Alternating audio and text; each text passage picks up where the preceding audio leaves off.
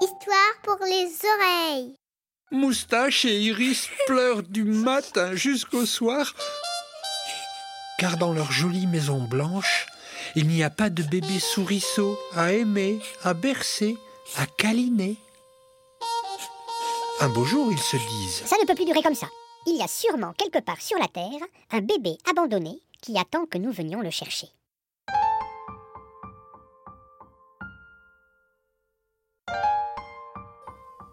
Alors, Iris sèche ses larmes. Moustache mange un morceau de fromage pour se donner du courage et ils se mettent en route.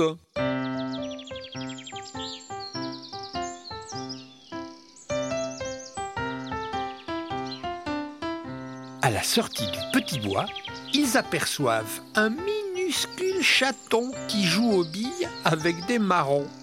Moustache et Iris lui disent, de leur voix la plus douce Petit chat, est-ce que tu veux être notre bébé à nous? Oh non, répond le chaton, j'ai déjà un papa et une maman qui sont trois fois plus gros que vous et qui m'aiment tendrement. Mais si vous voulez, je peux vous aider à trouver un autre bébé. Alors Moustache, Iris et le chaton traversent un petit pont de bois.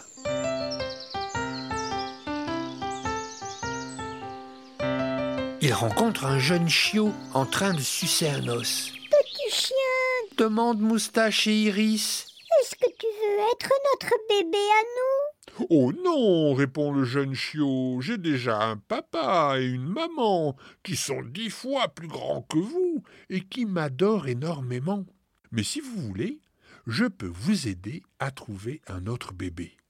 Moustache, Iris, le chaton et le chiot montent en haut d'une colline et ils voient une petite fille en train de bercer une poupée.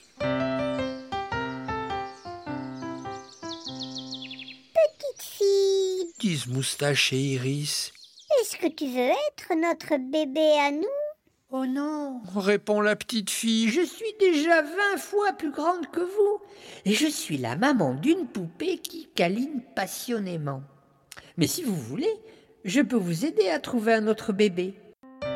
Moustache, Iris, le chaton, le chiot et la petite fille entrent dans un champ de blé. Et là, entre les épis dorés, ils découvrent un minuscule souriceau qui pleure toutes les larmes de son corps.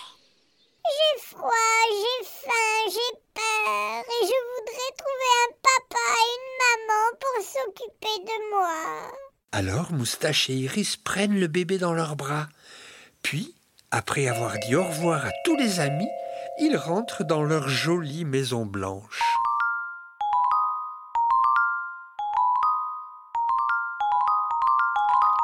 Vite Iris donne un bain à Souriceau.